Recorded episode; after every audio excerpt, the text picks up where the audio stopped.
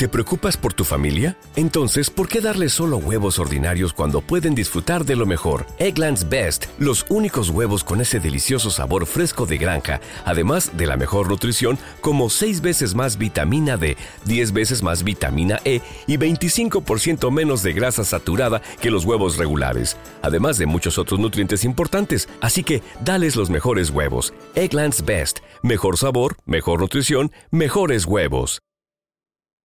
Esas series animadas con las que crecimos de niños y con las que nos embobábamos por horas. Y no me digan que no. ¿Quién no se acuerda de esta escena? ¡Maldito! ¡Pagarás por lo que has hecho! no podrás hacer nada, Goku. Porque a este planeta Namekusein le quedan 15 minutos para que se destruya.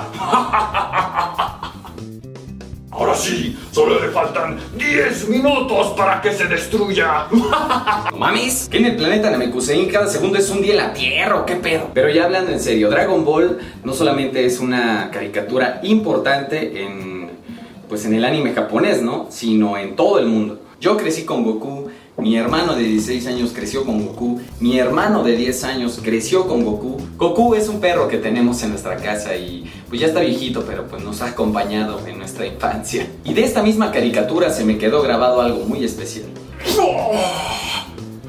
No, no, no, no me refería a la mano de Piccolo. Ok, bueno, sí me traumó. Yo me refería a... Hasta luego, Goku. Pero ¿por qué te vas, Yamcha? Con la batalla que tuvimos, me he dado cuenta que me hace falta entrenar. Me iré a las montañas a entrenar un año para hacerme muy fuerte. Yo me encargaré de ti, maldito.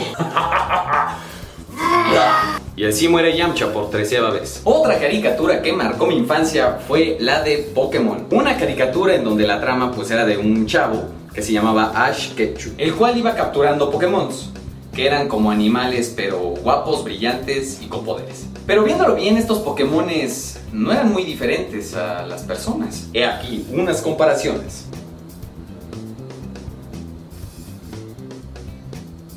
Estos sí son iguales.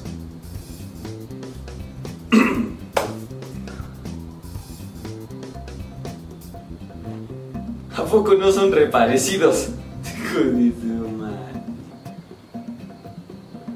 Esta madre sí no tiene comparación con nada. Y también en esta caricatura salía un aparatito que se llamaba el Pokédex, el cual describía los Pokémon y lo que hacían.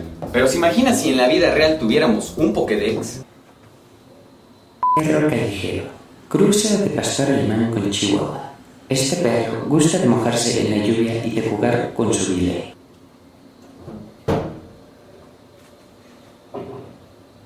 Esta gata se llama Rosana.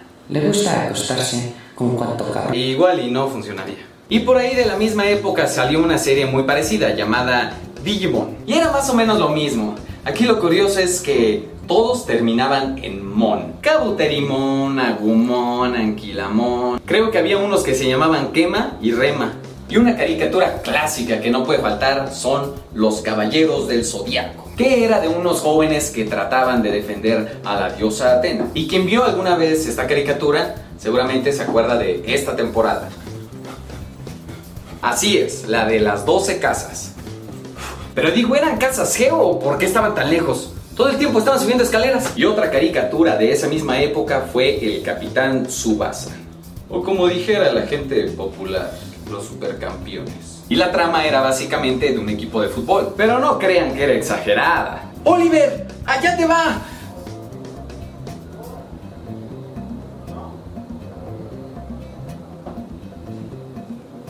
No, y esto no es nada. La capacidad que tenían de detener el tiempo mientras hacían un salto de dos kilómetros y todavía les daba tiempo de pensar en si lo que estaban haciendo estaba bien y luego siendo japoneses, eso era lo impresionante.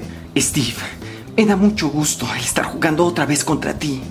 Ahora somos rivales y te venceré por mi amigo Tom. Y se supone que soy japonés porque traigo la de Argentina. Todo eso en tres segundos que duraba el salto.